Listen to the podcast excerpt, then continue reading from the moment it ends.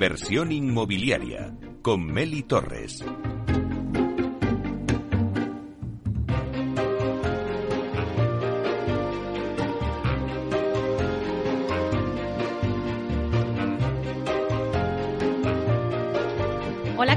Muy buenos días y bienvenidos a Inversión Inmobiliaria. Hoy hablamos de la creación de una plataforma digital para la gestión de los componentes industrializados en la edificación. Y lo hacemos con el clúster de la edificación, que es quien ha puesto en marcha esta plataforma.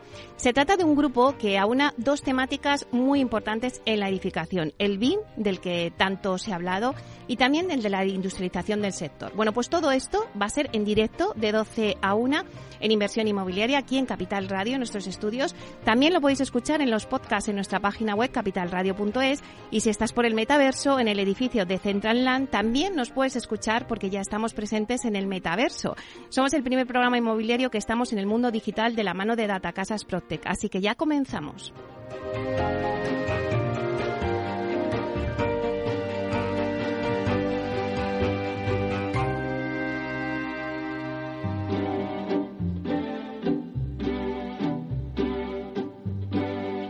Inversión inmobiliaria. Comienza el debate.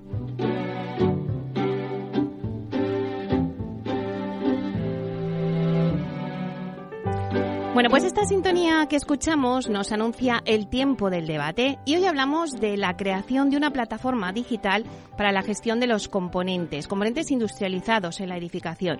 Y lo vamos a hacer con el clúster de la edificación, que es quien ha puesto en marcha esta plataforma.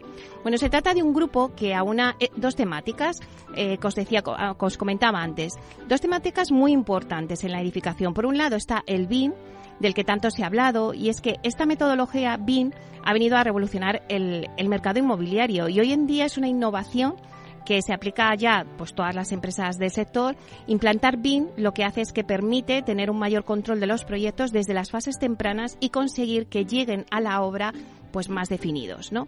Y luego por otro lado, vamos a unir con la industrialización del sector y nos preguntamos, ¿pero qué significa la industrialización en la edificación? Bueno, pues consiste en la fabricación de elementos en un entorno controlado, podría ser pues una fábrica, para dejar eh, de hacerlo in situ en la propia obra. Se realizan procesos en fábrica de forma paralela a la ejecución de trabajos en la obra, al dejar de ser, eh, bueno, pues una actividad tan artesanal lo que es en la obra para compaginarlo, ¿no? Y tenerlo en fábrica también. El proceso de esta manera cambia radicalmente. La industrialización en este caso puede ser pues modular 100% desde fábrica, pues pueden ser módulos de 2-3 o 3D completos que conformarán la vivienda o también elementos industrializados que se realizan en fábrica, parte de los elementos de la construcción como fachadas, baños, cocinas, estructuras. Bueno, yo os quería poner una pincelada, ¿no? Estos dos conceptos, pero una vez aclarados, eh, pues ellos nos lo van a contar mejor. Hay que decir que este grupo del clúster nos va a contar ambos y nos va a analizar, ¿no? Esta combinación de estos dos elementos. Y hay que recordar que este grupo del clúster de la edificación es el primer grupo de trabajo en recibir apoyo por parte del Ministerio de Industria en una clara apuesta por un sector al que tradicionalmente industria, pues bueno, era un poco ajeno. Así que hay que, destacarlo y recalcarlo. Bueno, pues ya eh, para hablar de todo ello, pues tengo con nosotros unos invitados que son especializados en, esta materia, que os lo van a contar mejor que yo, por supuesto. Entonces voy a empezar a, presentarlos. Tenemos con nosotros a Diego Rodríguez, que es eh, arquitecto por la ETESAC, eh, coordinador también del departamento de BIN. y más D y director de proyectos en Morph Studios. Buenos días, Diego. Buenos días, encantado de estar aquí con vosotros, Meli. Un placer. Bueno, también le sigue eh, Alejandro Jiménez, que es ingeniero de telecomunicaciones y es responsable de ingeniería de Iberus. Buenos días, Alejandro. Buenos días, Meli. Bueno, pues yo creo que nos vais cada uno en vuestra rama, nos vais a aportar muchas cosas para este, a este debate. Luego tenemos también a José Valverde, que es arquitecto técnico por la ETSEN, que es experto también en gestión de, proyectos BIM y también es responsable del departamento BIM en Vía Agora. Buenos días, José. ¿Qué tal? Buenos días. Bueno, contigo ya he hablado más veces, ¿eh? Sí, sí, sí, ya nos Que también me has contado lo del BIM, no sé si lo he dicho bien o no lo he dicho bien, pero perfecto. me acuerdo, me acuerdo de lo, lo que nos contaste. Bueno, y también está con nosotros Jorge Parreño, que es graduado graduado en edificación por la UPM y también es técnico de desarrollo de negocio y seguimiento de obras nacional en acción inmobiliaria. Buenos días, Jorge. Buenos días, Meli. Muchas gracias por invitarnos. Bueno, pues encantada de que, de que estéis aquí, de que pongamos un poquito de, de luz y claridad, porque claro, es que al principio cuando hablamos de BIM, pues era como, bueno, ¿y esto es que esto qué es, no? Pero bueno, y luego empezamos a hablar de industrialización en el sector. ¿Y, y esto qué es, no? Bueno, pues que vosotros encima vais a aunar las dos cosas, ¿no? BIM e industrialización del sector. Así que sí que me gustaría, para empezar un poco y, de, y que tengamos unas ideas claras a nuestros oyentes, ¿Por qué, me vais a contestar todos, vamos a hacer una ronda, ¿vale? Eh, ¿Por qué veis necesaria la creación, como habéis creado, de una plataforma digital para gestión de los componentes industrializados en la edificación? Digin, que es la plataforma, ¿no? Eh, me gustaría que, que cada uno me dijerais vuestra opinión. Empezamos contigo si quieres, Diego. Vale, pues lo primero es el escenario base, ¿no? De partida. Hay una necesidad imperante de ser más sostenibles, de controlar los costes y de controlar cada elemento que entra a esa cadena de producción que, que viene siendo una obra. O sea, hay que empezar a entender que el edificio es un producto cerrado más, finalista, como si fuese un coche o un teléfono móvil. Y ahí es donde se aúna un poco el BIM, donde visualizamos el modelo que se va a construir, ya no dibujamos líneas, sino que ponemos elementos constructivos en un modelo virtual que luego se puede gestionar. Y luego el dato único, ¿vale? También es importante. Estamos detectando cada vez un salto mayor entre lo que es el proyecto y la obra. Entonces, eh, ahora mismo hay muchos agentes, muchas variables y necesitamos como aunar todas en esta, en esta plataforma. Uh -huh. eh, Alejandro. Bueno, pues yo pienso que para cubrir las necesidades del sector, pues eh, la trazabilidad que comentaba Diego, eh, el mayor control sobre todo de, del proyecto en cuanto a nivel de costes, de calidad, de mediciones, mejorar la colaboración, que seguro que, lo habréis comentado otras veces cuando habéis hablado de BIN, eh, es necesario trabajar en un marco tecnológico que lo posibilite. ¿Vale? Entonces, eh, unas premisas que tiene Digin es proporcionar ese entorno tecnológico mediante esta plataforma digital que facilita cumplir estos requisitos de una manera ágil, efectiva y sencilla. En esa plataforma los profesionales van a poder trabajar de manera colaborativa y mejorar sus procesos y sus flujos de información. Y todo eso en un entorno común de datos, que es lo que siempre persigue el, el BIN. Eh, José. Bueno, eh, yo creo que lo han comentado un poco los compañeros. Eh, se trata un poco de profesionalizar el sector en, en, en, con un foco de industrialización y se trata de que todo esté como muy ligado. Tradicionalmente la construcción ha sido como, eh, bueno, llega un arquitecto, hace su proyecto, se lo pasa a una constructora, luego llegará otro y son como hitos demasiado marcados. Necesitamos que todos estemos trabajando pues, en ese entorno común, ¿no? en un ecosistema común y que todos estemos integrados desde el primer día. Al final, si queremos industrializar el sector, es imperiosamente necesario que pase eso. Uh. Muy bien. Eh, Jorge, cuéntanos tu opinión. Pues, pues ya sí. se han puesto muchas encima de sí, la sí, mesa, el... último al final, pero al... bueno, seguro que nos puedes dar una visión. Sí, un poco por, por más o menos eh, completar lo que han dicho mis compañeros. Al final, yo creo que todo producto que, que se fabrica de una manera industrializada, como puede ser el, el, sector de la automoción para fabricar un coche, pues requiere de un, un estudio previo por parte de diferentes equipos, muchos equipos, que están desde el inicio eh, estudiando esos, esos componentes para y tener una certeza de esos costes para tener mayor certeza sobre el producto final. Entonces, eh, no solo esos beneficios de coste, calidad y plazos, eh, sino ir más allá y tener un mayor grado de sostenibilidad en, este sector, pues yo creo que se consiguen con esta pieza clave que creemos desde el grupo, que, es esta plataforma para pasar de un sector tradicional como viene siendo a dar el paso a que sea un poco más industrializado. Uh. Y bueno, y que este sector eh, siempre ha sido como muy tradicional, o sea, que ha costado, porque, bueno, otros sectores, como antes habéis comentado, ¿no? El sector de la automoción, otros sectores pues siempre eh, enseguida se han industrializado mu mucho más rápido que el sector de la de la construcción y la edificación, porque es como que era muy tradicional. Pero bueno, ya creo que, pues como lo decía en la introducción, ya todas las empresas ya saben lo que es el MIN, ya utilizan esa aplicación y han visto los beneficios que ello trae, ¿no? Pero como que ha costado un poco, pero bueno, ya estamos en, en el buen camino. Antes yo en la introducción sí que he explicado, pues, eh, bueno, pues un poco eh, la industrialización en el sector, Digin, la plataforma que habéis creado, y por otro lado BIM. Pero quiero que me lo contéis vosotros, que sois los expertos y los que realmente eh, sabéis del tema. Así que si te parece, eh, Diego, cuéntanos claramente qué es Digin.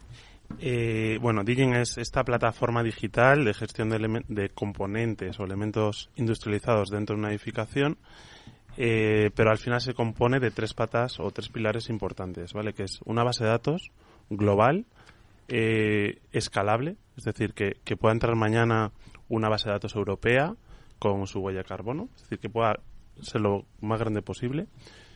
Eh, por otro lado, lo que viene siendo la interfaz colaborativa, es decir, la visualización de esa información y que siempre nazca del modelo como dato único. Es una exportación, digamos, del modelo hacia, hacia esta plataforma, base de datos, y nosotros visualizamos todos a la vez, en tiempo real, ese modelo. Entonces, eh, luego hay otra pata, que sería la normalización y estandarización de los elementos, es decir, necesitamos controlar el dato eh, para todos trabajar con las mismas reglas de juego. No soy muy futbolero, pero pongo el ejemplo, ¿no? O sea, el fútbol se juega igual en todos los países del mundo. O sea, no hay unas reglas para Marruecos y otras para Estados Unidos, otras para España, no. Todos juegan con las mismas reglas, ¿no? Entonces, esto es un poco lo que, lo que se pretende. Normalizar, estandarizar, dato único, BIM. Entonces, todo eso se aúna en esta plataforma que al final es, pues, será una aplicación web, luego no, le estamos dando forma, ¿vale? Porque es un proyecto a tres años, financiado en esta primera fase. Eh, y eso es importante, ¿no? Estamos en esa fase de coger todas esas variables, aunarlas en, esta, en, este, escenario de partida, que ya hemos avanzado muchísimo, que se está automatizando demasiado. Pero eh, lo importante también es, es, lo que decía Jorge, eh, del control. O sea, ahora mismo hay demasiadas variables que no se están controlando y en los entornos colaborativos entra mucha información descontrolada. Como por ejemplo, cuéntanos alguna.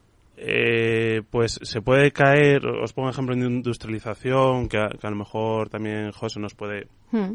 poner ejemplos, a lo mejor con Linux, de fachadas, pero bueno, un ejemplo, ¿no? Muchas veces se caen elementos industrializados de una obra por verlos eh, aisladamente o de forma individual sin el escenario completo. Es decir, la, la típica pregunta que hacemos, ¿no? Oye, quiero meter baños prefabricados en mi obra ¿Puedo?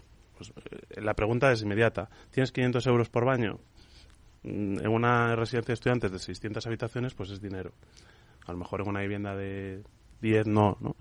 Pero, pero es importante que ese escenario no se caiga porque ganas tiempo, reduces otros costes. O sea, no, no lo puedes ver como algo individual, sino, vale, a lo mejor sí los tengo si por otro lado toco cosas. Entonces, lo que pretende, y, con esto remato, perdón, Meli, es eh, generar como escenarios para controlar eh, toda la sostenibilidad, consumos y demás.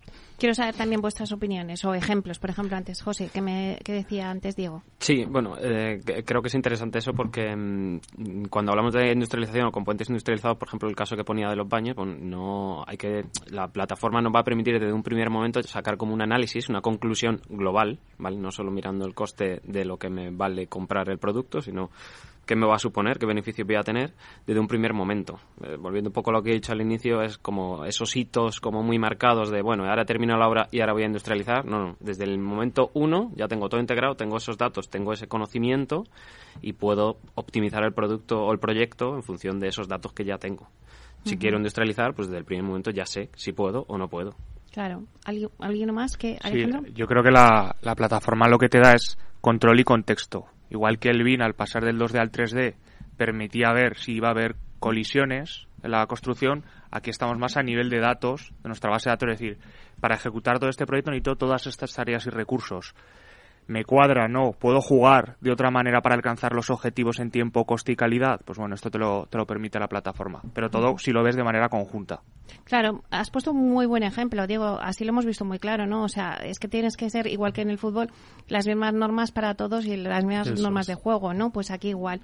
Jorge. Sí, y o sea, al final es, mm, yo creo que el resumen es hablar todos el mismo idioma, ¿no? Porque, porque si, si tú tienes un, en los proyectos que se vienen haciendo al uso, eh, cada uno trabaja desde su propia metodología que tiene para su propia empresa. Entonces, al final, si todos hablamos el mismo idioma, se puede trabajar de manera colaborativa desde el inicio para que no haya que, luego eh, exportarlo a tu manera de trabajar, sino que sería una manera de trabajar común que, con todos los beneficios que eso conlleva. Claro, eh, Diego antes nos ha explicado eh, la plataforma Digin y ahora explícanos BIM, aunque yo lo he contado un poco por encima. Sí, sí, pero bueno, lo, lo, decías muy bien que era como una revolución, pues al final es, es como una revolución total de la metodología de trabajo que se viene haciendo tradicionalmente, porque, porque bueno, siempre eh, como venimos trabajando es en esos eh, plataformas CAD que al final no deja de ser replicar eh, digitalmente eh, en dos dimensiones lo que se hacía tradicionalmente con el bolígrafo, el papel y es eh, replicar líneas, tramas o, textos sin ningún tipo de información. Entonces, al final BIM lo que imita es el el proceso real de la construcción, ¿no? Entonces se, se imita de una manera colaborativa y que tiene todas las fases de, de, esa, de, ese proceso constructivo. Entonces, colaborativa porque intervienen todos los agentes de, desde el inicio en un modelo constructivo único que tiene ahí centralizada toda la información. Entonces, eh, no son solamente eh, un modelo geométrico, sino que está formado a base de datos. Por, ejemplo, eh, al final no deja de ser una base de datos y ese modelo único que están en conexión, de manera que si tú modificas esa base de datos, pues automáticamente se modificaría ese, ese diseño del modelo, ¿no? Entonces, pues, pues bueno, ahorras, ahorras tiempo, optimizas el proceso y al final tienes eh, unas mayores calidades de producto y rentabilidades, claro. José, ¿y cómo crees que podemos acercar procesos BIM a todos los profesionales del sector? Bueno, todo esto tiene como una capa que es compleja, ¿no? De, que al final son muchas cosas, es, es, hay una parte como muy tecnológica todo esto y es cierto que no todos los sectores o todos los agentes de la construcción mm, tienen esos conocimientos o ni siquiera es su objetivo. Entonces creo que para integrar a todos pues hace falta precisamente eso, entender a todos. Hace falta simplificar muchas cosas para que ciertos agentes que simplemente a lo mejor quieren saber un tema de costes, siempre quieren saber un tema de planificación, que todo lo demás lo dan por asumido, bueno, pues sean capaces de fácilmente llegar al dato que a ellos les interesa. O sea, no se trata de hacerlo todo complejo. Habrá gente que nos tengamos o se tenga que ocupar de la parte compleja, pero el objetivo final tiene que ser pues una plataforma en la que todo sea muy sencillo de utilizar y muy entendible. No sé si queréis aportar alguna cosa más, alguno de vosotros. Eh, bueno, por, matizar un poco con respecto a lo que es BIM industrializado y demás, eh, sí es importante, por ejemplo, el número de herramientas, ¿no? luego más adelante saldrá a lo mejor en la conversación, pero el, BIM maneja demasiadas herramientas tecnológicas que hay que aunar también. Es decir, eh, como, bien decía José, somos muchos agentes, es muy complejo y, hay que controlar todas esas esos softwares, le, le, voy a dar ya el nombre de, porque son tecnologías, pero son, son programas informáticos y lo que pretende también esta plataforma, y lo unimos, ¿no? El BIM con la plataforma es, me da igual el software que utilices, la metodología es BIM, esto tiene que servirte. Ese es el mensaje. Luego, además, la metodología también es un poco laxa a la hora de implementarla. Hay otras que están muy cerradas, sí que es verdad que tiene ISOs, pero la gente lo implementa como puede, como quiere, y entonces, bueno, ahí abre un poco también de que cada uno no tengamos esa coordinación ¿no? que estamos buscando. Con las herramientas te ayuda un poco porque estás encauzando a la gente a hacer las cosas de determinada manera. No lo cede, no, es la gente quien lo hace, sino que son las herramientas quienes transforman el dato, los modelos, los procesos, lo que haga falta para hacer la obra. Y Alejandro, ¿crees que eh, esta metodología BIM es exportable a otro tipo de sectores? Totalmente, totalmente porque eh, aunque el BIM se creó inicialmente para la, edificación o para el sector AEC, que sería arquitectura, ingeniería y construcción, tiene unas ventajas que yo creo que son muy beneficiosas para otros sectores si, si la adoptasen, ¿no? Eh, yo pienso en BIM como, como una metodología que, como otras metodologías que buscan cambiar la forma de trabajar, pues fundamentalmente se basan en tres ejes, que son personas, procesos y herramientas, ¿vale? Tecnológicas o no. En este caso, pues viene muy acompañado el componente tecnológico en la herramienta, pero bueno, personas, procesos y herramientas. Entonces, basándonos en esos, tres ejes, hay muchos sectores que se pueden encontrar oportunidades de mejora. Lo que pasa es que, relacionándolo con el BIM, pues lo más parecido sería buscar aquellos sectores que utilicen pues planos, modelos en 3D o cualquier tipo de representación gráfica. Entonces, por ejemplo, vemos claramente el sector de la obra civil o de infraestructuras, que parece que es, lo más parecido ¿no? a la edificación, pero que luego hay otros sectores como puede ser eh, los que usan mapas GIS, el sector del comercio porque hay que representar los productos en 3D para que los clientes tengan una mejor experiencia, eh, industria 4.0, procesos de desarrollo y fabricación, o sea, generar un poco todo lo que sea también industria 4.0 y, y, gemelos digitales, que es un término que se usa mm. mucho también. Yo creo que eh, tanto procesos y herramientas y luego lo que aprenden las personas de esos procesos y herramientas se puede aplicar a, estos sectores. Lo que pasa que no, no, sé si estáis de acuerdo, pero claro, el sector eh, pues inmobiliario ha sido muy tradicional y le ha costado al final ha entrado, pero le ha costado. No, no sé los demás sectores si van más avanzados o no. Diego. Eh, seguimos construyendo como hace dos mil años. Ese es el problema. Eh, pero tenemos eh, tecnologías del siglo XXI. Entonces, lo que hay que intentar es reducir ese salto, en cierta manera, ¿no?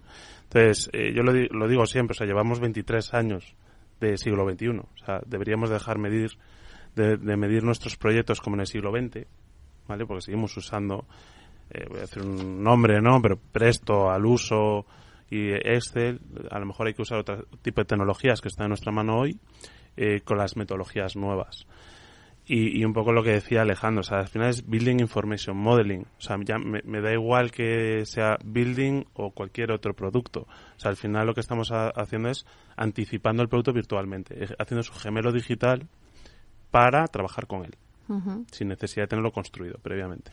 Bueno, y con los beneficios que ello, ello supone. Bueno, pues vamos a hacer una pequeña pausa, vamos a coger un poquito de aire y volvemos enseguida.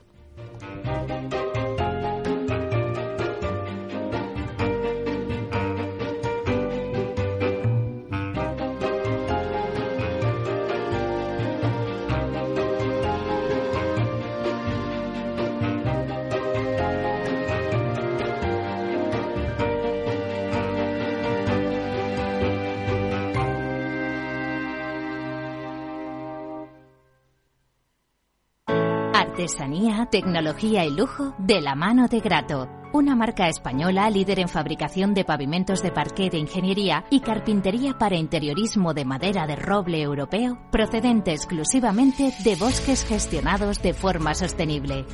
Grato te ofrece las mejores calidades para tus proyectos residenciales y hoteleros, fabricando tanto parqué de ingeniería como cocinas, puertas, armarios y muebles de baño con exclusivos diseños, siempre con trato directo de fábrica. Grato da vida a espacios en todos los rincones del mundo con productos sostenibles, duraderos, de alta calidad y personalizables. Tomaré el sashimi de salmón y después este fondo de renta variable japonesa. ¿Cómo? Y cárguelo todo a la misma cuenta, por favor. Si eres cliente de Renta 4 Banco, estás acostumbrado a tenerlo todo en el mismo lugar. Realiza pagos con tarjeta, transferencias y domiciliaciones desde tu cuenta de inversión. Entra en r4.com y descubre nuestros servicios gratuitos. Renta 4 Banco, más especialista, más para todos.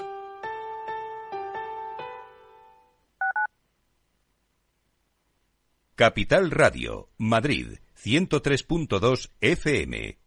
Disfruta de la mejor cocina gallega en Montes de Galicia. Todo un clásico moderno en el barrio de Salamanca. Disfruta de la variada dieta atlántica, de las mejores carnes y pescados tratados con respeto y transparencia y regados con una de las mejores bodegas de la zona. En grupo, en familia o en pareja, Montes de Galicia te ofrece el espacio perfecto en cada ocasión. Los viernes en Capital Radio te proponemos descubrir y comprender las estrategias de empresas con éxito que servirán de inspiración y ejemplo para la tuya. Escucha Metaempresas, un programa presentado por Andrés Arenas con la presencia y los consejos de expertos en distintas áreas y profesores de reconocida trayectoria. Todos los viernes a las siete y media de la tarde, Metaempresas, Capital Radio.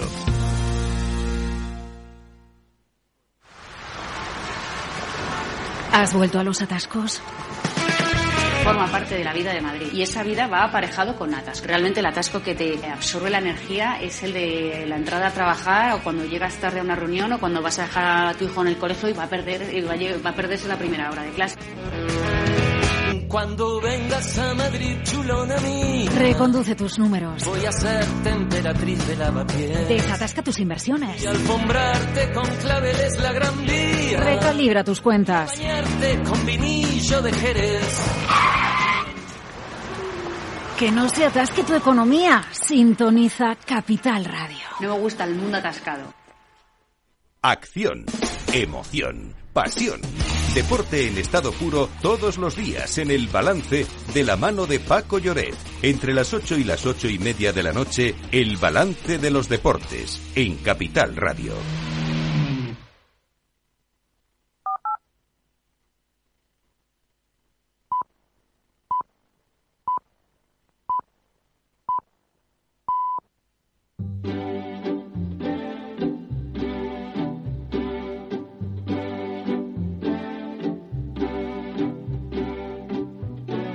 Inversión inmobiliaria con Meli Torres.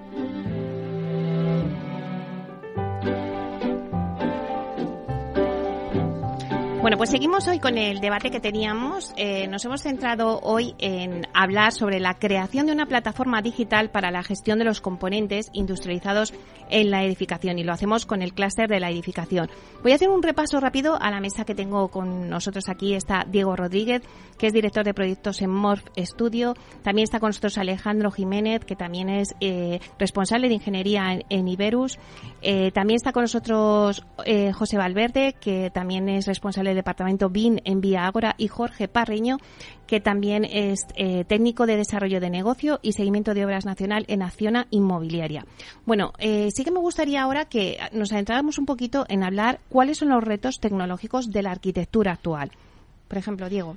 Pues el primero, en la cantidad de, softwares y metodologías que hemos ido abarcando a lo largo de estos últimos años, sobre todo el 2010 quizás en adelante, eh, y las nuevas tecnologías industriales, eh, pues de prefabricados, de, o sea, todo lo que ha ido apareciendo, ¿no? Que eso al final hay que incorporarlo en una, en un sistema, ¿no? Como veíamos antes, mm. muy tradicional, muy, muy del siglo XX o del año cero, para que nos entendamos, ¿no? Entonces, eso todo es, es muy complejo, es un reto, y sobre todo es un reto de cara al futuro, porque no sabemos cómo es la, la arquitectura de mañana, pero sí sabemos cómo queremos que sea, o sea, más sostenible, más viva, más orgánica, más, más controlada, en, cierta manera, con menos huella. Entonces, eh, en esa línea aparecen programas nuevos, eh, sobre todo estos últimos 10 años, quizás, eh, y, sigue creciendo. Eh, ahora nos comentará seguramente Alejandro toda la tecnología, ¿no? Cómo,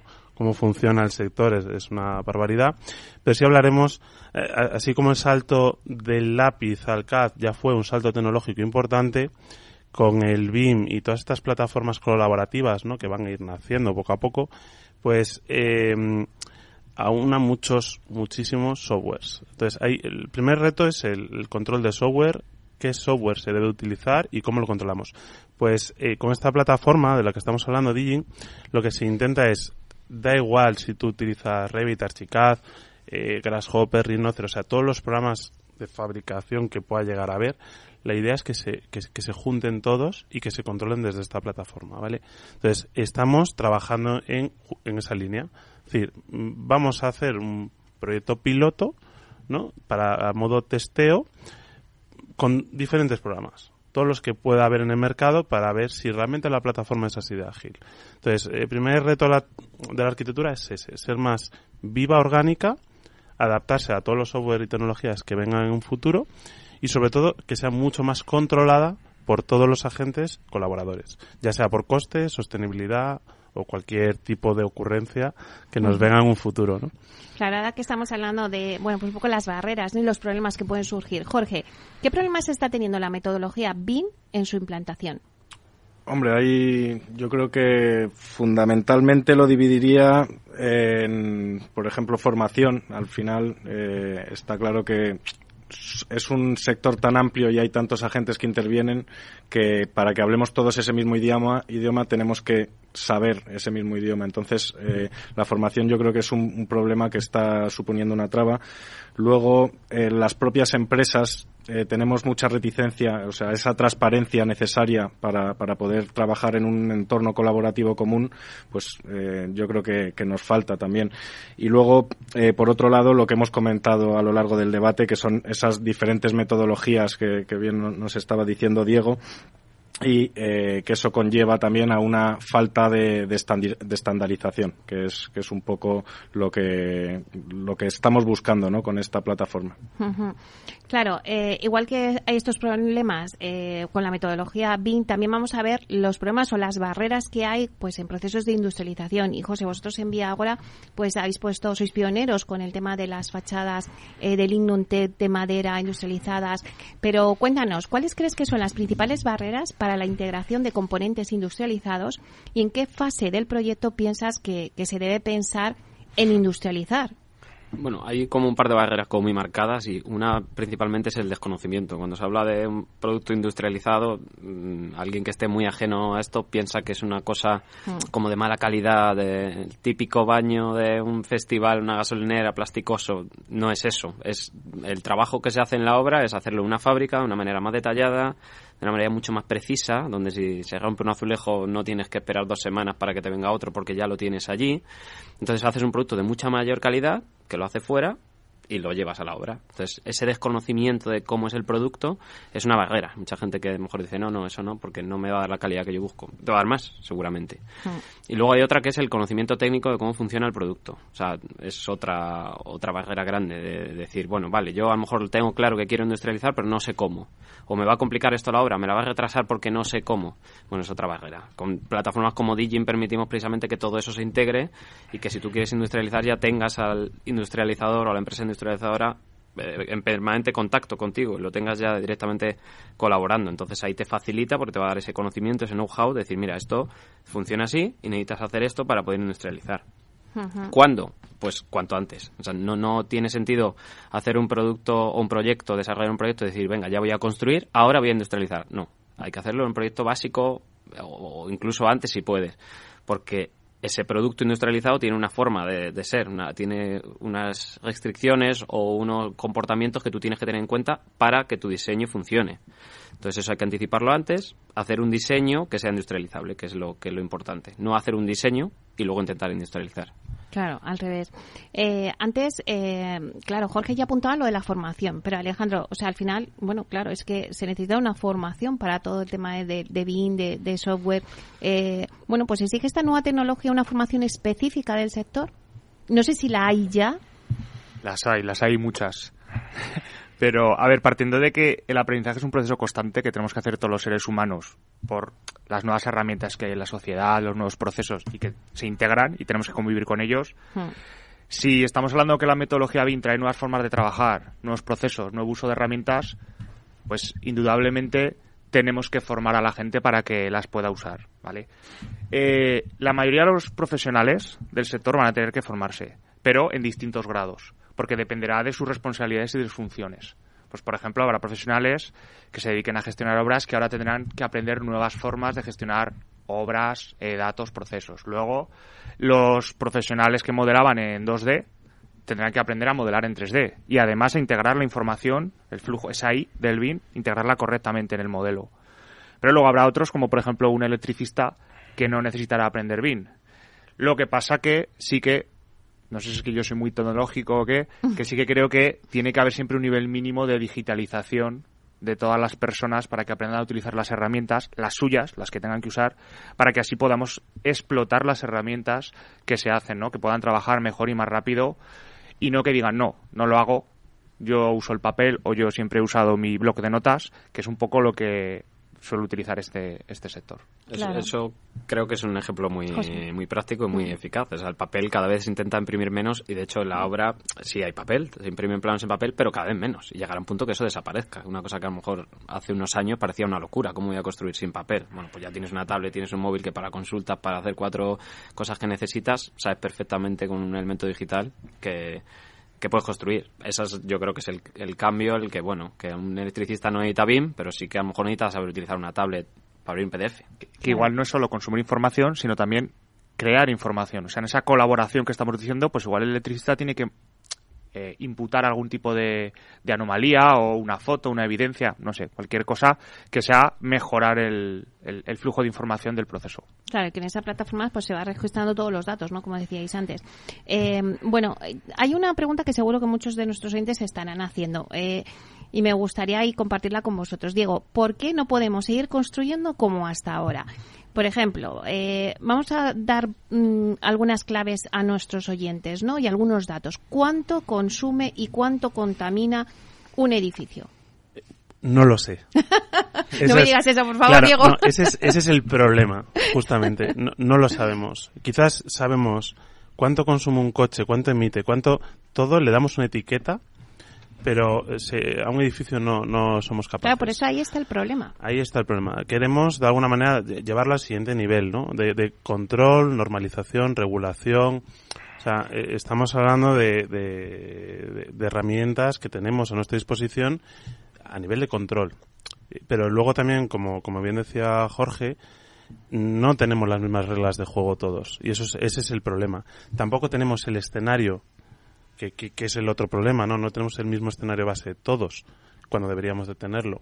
el escenario base es una ciudad y un ayuntamiento. Entonces, hay muchas variables, los ayuntamientos también se deberían de actualizar un poco. O sea, lanza ahí una, una, una puya, ¿no? Pero, pero sí, o sea, hablamos de sostenibilidad, de, un fin global, que, que, vamos todos a una.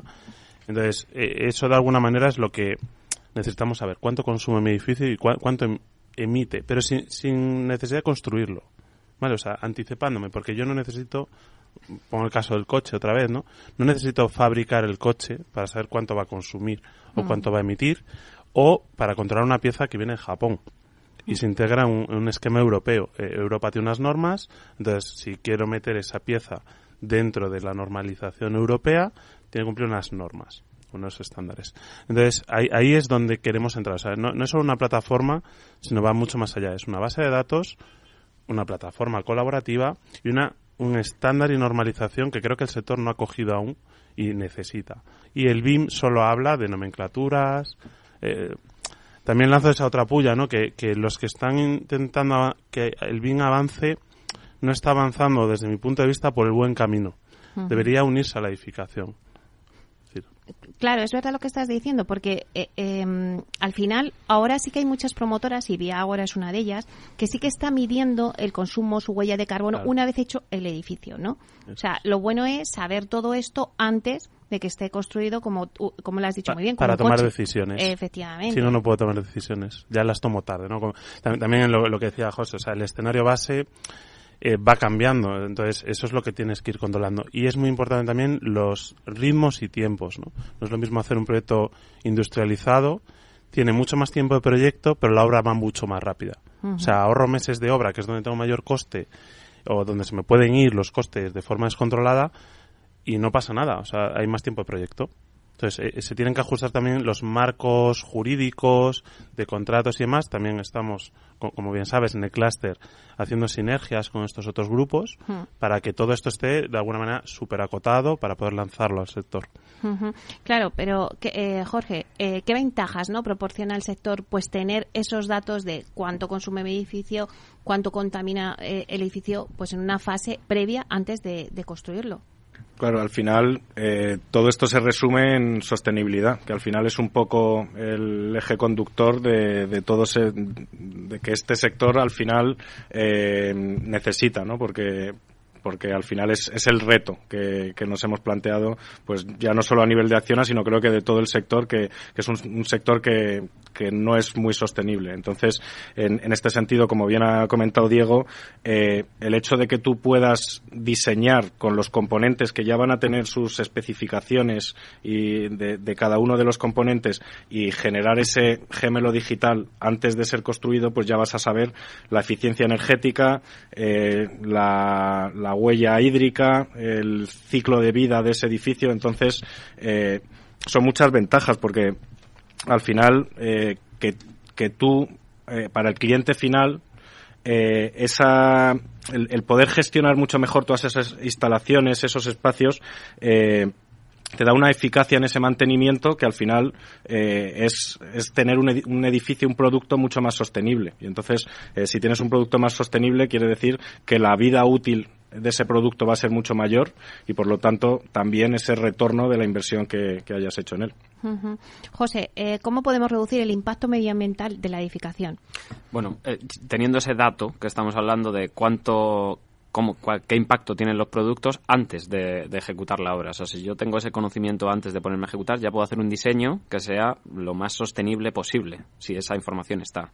Esa información debe de estar, o hay que trabajar porque esté, normalmente se, se, regla con unos documentos que son DAP, que son declaraciones ambientales de producto, que es lo que la información que me da el producto de qué impacto tiene en el ecosistema, desde su extracción de la materia prima hasta su puesta en obra, ¿vale? hasta su uso y, construcción. Entonces ahí, teniendo esos datos desde un primer momento, yo puedo decir, voy a utilizar este azulejo que me gusta, pero es súper eh, impactante contra el medio ambiente, o voy a utilizar este otro que también me gusta y encima es más beneficioso contra el medio ambiente. Esa es una de las maneras de, teniendo ese dato, poder eh, reducir ese, ese impacto que tenemos en el medio ambiente. Sí, luego, no, sé si me permite puntualizar ahí una cosa que además hila un poco con lo, con lo anterior, ¿no? Eh, vamos a hacer una arquitectura orgánica, absorbente y generadora. Y creo que es un mensaje importante porque los nuevos materiales, eh, y de, por ejemplo, desde Acciona también tenemos un proyecto ahí paralelo que, que, que, bueno, se llama la Casa Acciona, ¿no? Ya le daremos un poco más de bombo, pero es importante. O sea, un edificio puede no solo ser consumo nulo, sino generador de energía. Y entrar en una mm, ciudad emitiendo energía a la ciudad. O sea, emitiendo energía a las farolas que tiene delante. Entonces, eso es importante entenderlo. No nos quedemos solo en el consumo nulo. O sea, vayamos más allá. Eh, eh, luego, por ejemplo, gestión de residuos. O sea, economía circular. No tengo por qué llevarme el residuo a lo mejor fuera de la obra. Puedo eh, puedo reutilizarlo, ¿no? Entonces, y, luego es absorbente. O sea, hay, hay materiales hoy por hoy que, que puedo generar una fachada que absorba el CO2.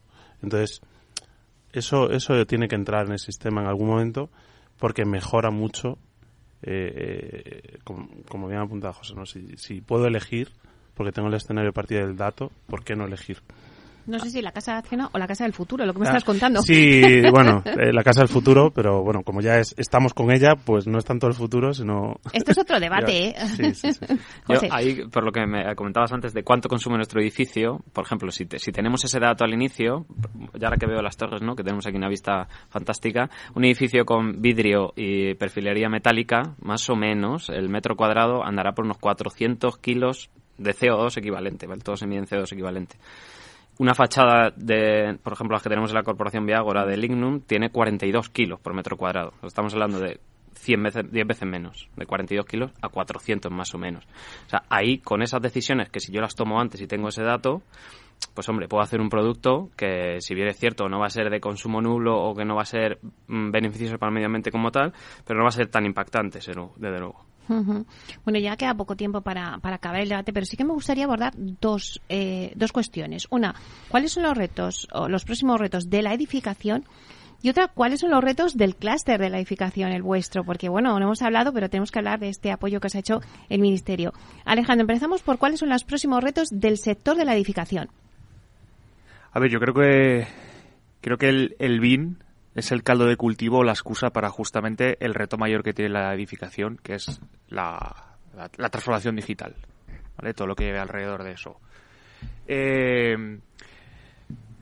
uno de los retos que veo así más que más me afectan en mi día a día para ayudar en esa transformación es que creo que el sector tiene que estar más abierto a la hora de realizar ese cambio de abrazar el cambio, de entender por qué el BIN tiene unas ventajas y cómo puede explotarlas, ¿vale? Y eso creo que la capa de negocio y de dirección deberían de entenderlo mejor, con acciones de formación como hemos comentado anteriormente.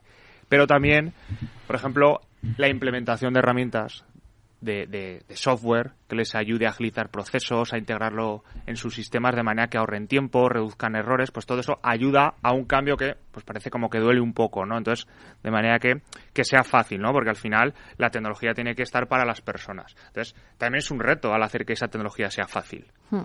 Y encima esa tecnología tiene que ser interoperable, estándar, e integral. Es decir, mm. eh, Diego estaba contando todo el rato que hay muchísimas herramientas, muchísimas, muchísimas. Tenemos que buscar maneras de que haya cuantas menos posibles, que estén conectadas en una sola, para que no tener que ir andando de 20.000 sitios y que nos dediquemos a trabajar y no a, aprender a utilizar herramientas y, bueno, y, a, perder contextos. Entonces, yo creo que esos retos que sería, bueno, pues que la gente entienda mejor el BIN, ¿no? Sobre todo la capa de negocio y, y dirección, que es la que promueven su uso, que sea fácil, eh, cómo lo integramos, cómo hacemos que sea interoperable, eh, creo que para mí, desde mi punto de vista, son los mayores retos, ¿vale? Y de hecho, eh, Digin está trabajando en eso. O sea, para nosotros yo creo que Digin es, es nuestro reto, ¿no? El cubrir todas esas necesidades eh, de una manera exitosa. No sé si alguno quiere añadir eh, algún otro retos del sector de la edificación. Diego. El económico. Quiero decir, cada vez las cosas cuestan más eh, y, y- y- no cobramos más. Entonces, eh, el usuario final somos todos. Y y eso es, eh, es lo que hay que tener como, delante, ¿no? Entonces, de alguna manera, eh, bueno, ese es el reto. De, de- que entre en economía, que sea sostenible, que, que de alguna manera sea un win-win para todos. Es decir, tiene que haber empresas que ganen dinero, tiene que haber eh, empresas que generen una vivienda sostenible, pero también tiene que haber trabajadores que generan esas empresas con todos los datos de partida para no hacer. eh, voy a decir una palabra, pero es, eh, muchas veces el día de la marmota haciendo casos eh, o posibles escenarios, ¿no? En una licitación al uso, eh, que muchas veces es una pérdida de tiempo porque no tienes el dato. O sea, vas generando escenarios, pero no hay dato. Próximos retos de la edificación, Jorge. Sí, yo en, yo creo que, vamos, como había comentado antes, yo creo que el reto principal, vamos, el, el- el eje final es la sostenibilidad. Entonces, para lograr el- eso, eh, pues esto pasa por una digitalización que, que al final te lleva a esa industrialización que estamos buscando. Y eh, para llegar a ello hay que estandarizar. ¿Cómo se estandariza? Pues lo que hay que hacer es colaborar y formar. Y son, son un poco, yo creo, los, los retos que tenemos enfrente. José. Bueno, el- viendo la situación actual social que tenemos, que todos los precios van en alza, que todo sube, toda la materia prima sube, o sea, tiene el mayor sentido del mundo hoy en día el, pues eso, el estandarizar, el, el industrializar para conseguir unos productos, unos proyectos al final que tengan una calidad máxima, igual que ahora, o mejores, a un precio por lo menos como está, que no siga subiendo gracias pues a esa industrialización del sector que es una cosa que mm, no es elegible, es necesario. Y ahora sí que me gustaría ver los retos del clúster de la edificación, sobre todo en vuestro grupo, porque decía al principio que hay que recordar que este grupo vuestro, el que estéis eh, algunos representantes aquí en esta mesa, pues es el primer grupo de trabajo en recibir apoyo por parte del Ministerio de Industria, con una clara apuesta, bueno, por, por un sector que tradicionalmente, pues, industria, pues era a lo mejor algo ajeno, ¿no? Y que ahora pues apoyado. Bueno, pues ¿cómo veis un poco el futuro de esta unión y, y cuáles son vuestros retos? Eh, sí, yo creo que el, el Ministerio de Industria que ha dado un, desde mi punto de vista, ¿eh? un golpe en la mesa, es decir, el- la edificación tiene que entrar ya de una vez eh, a ser considerada una industria. Es decir, hasta ahora era como construcción eh, tradicional, eh, no hay ningún tipo de regla, norma, porque todo vale, ¿no? Es, es muy plástico. No, vamos a darle unas normas, que es de lo que estamos hablando, unas reglas de juego, que todo el sector se ponga de acuerdo de una vez para que todos trabajen de la misma manera. Yo creo que por eso realmente nos han apoyado. Porque la- eh, hablamos de BIM, que ya está en el sector, hablamos de plataformas colaborativas, que también están en el sector, y hablamos de bases de datos, que también están en el sector, pero no hay una cosa Que aúna todo. que aúna todo. No sé si queréis añadir algo más, Alejandro. de ahora al final lo que intentamos es industrializar el proceso y eso que conlleva primero ponernos de acuerdo. Ese es el reto que tenemos. Gran reto. gran reto porque es ponerse de acuerdo a nivel de empresas que cada empresa trabaja como como ella trabaja. Eh, y luego encima si en softwares pues ya lo he dicho digo, hay muchísimos. Entonces yo particularmente en mi caso tenemos el reto de integrarnos en todo tipo de software leerlos y hay veces que los fabricantes de esos softwares no son tan amigos de querer integrarse, sino de que se- seguir teniendo un monopolio. Y eso es un problema a la hora de esa interoperabilidad y de que todos pues podamos colaborar y, y- y tener transparencia en la información. José. Bueno, yo creo que la construcción hoy en día se parece más a una industria que a lo que entendíamos como construcción de antaño, del siglo pasado. Entonces, bueno, el ministerio ahí no puede ser ajeno, es consciente de que está todo muy integrado, de que cada vez se construyen cosas más fuera de la obra y se llevan a obra que lo que se hacía antes. Entonces, bueno, pues ese parecido que va cogiendo con la- una industria, imaginémonos cómo se construye un coche, pues es inevitable que el ministerio eh, al final apoye estas causas. Jorge. Y bueno, yo, pues por, por remarcar un poco cómo, cómo ha empezado la entrevista, yo creo que el objetivo de, o sea, el, objetivo principal es ser esa pieza clave que, que haga que se pase de un sector tradicional a un sector que forme parte de- del sector de, de la industria. Bueno, pues hasta aquí nuestro debate de hoy. Ha sido súper interesante. Muchísimas gracias a Diego Rodríguez, director de proyectos de Morfe Studio. Muchísimas gracias, Diego. Muchas gracias, Meli. Alejandro Jiménez, también eh, responsable de ingeniería en Iberus. Muchísimas gracias, Alejandro. A vosotros. A José Valverde, también experto en gestión de proyectos BIN y responsable del departamento de BIN en Vía Ahora. Muchas gracias, José. Como siempre, gracias a ti, Meli y a Jorge Parreño, que también es técnico de desarrollo de negocio y seguimiento de obra nacional en la zona inmobiliaria. Un placer. Gracias, Meli, un placer. Bueno, pues hasta aquí nuestro programa de inversión inmobiliaria. Muchísimas gracias a todos los que nos escuchan a través de Capital Radio. Gracias por estar al otro lado de las ondas. Gracias también de parte del equipo que hace posible este espacio, de Juanda Cañadas en la realización técnica y de quien les habla, Meli Torres. Os esperamos ahora en YouTube, en nuestro espacio en confianza con Miquel Echavarren, donde vamos a hablar del año electoral que tenemos por delante. No sé, os hemos hecho una pregunta de cuál creéis que van a ser las propuestas electorales en materia de vivienda. Así que no os lo perdáis. Eh, Miquel nos va a contar sus propuestas de 12, de una y media a dos. Bueno, pues no os lo perdáis, que tengáis un buen fin de semana y que seáis felices.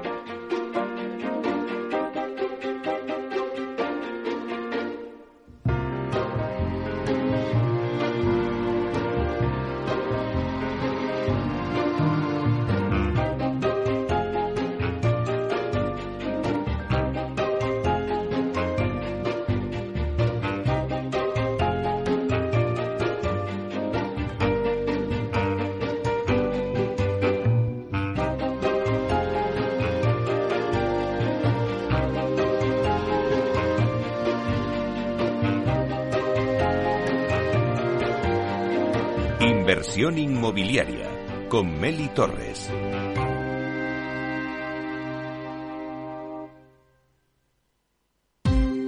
Ya no estamos en la era de la información, estamos en la era de la gestión de los datos y de la inteligencia artificial.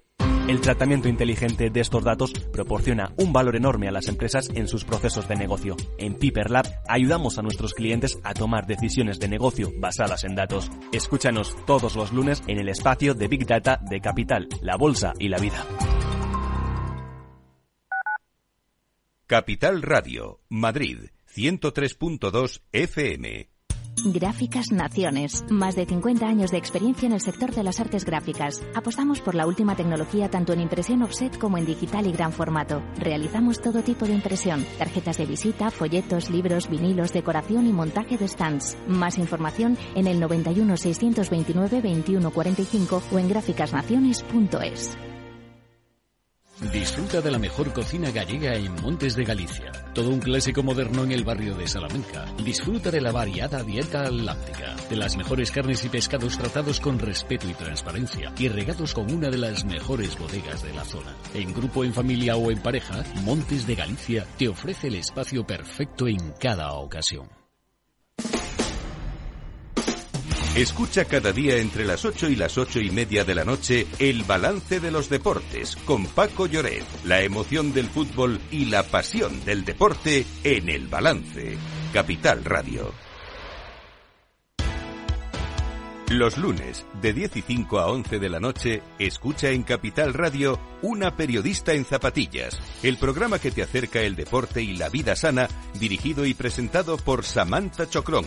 Información sobre carreras, entrevistas a profesionales de la salud, la solidaridad en el mundo del running, todo esto y mucho más te lo ofrece Samantha Chocrón, una periodista en zapatillas.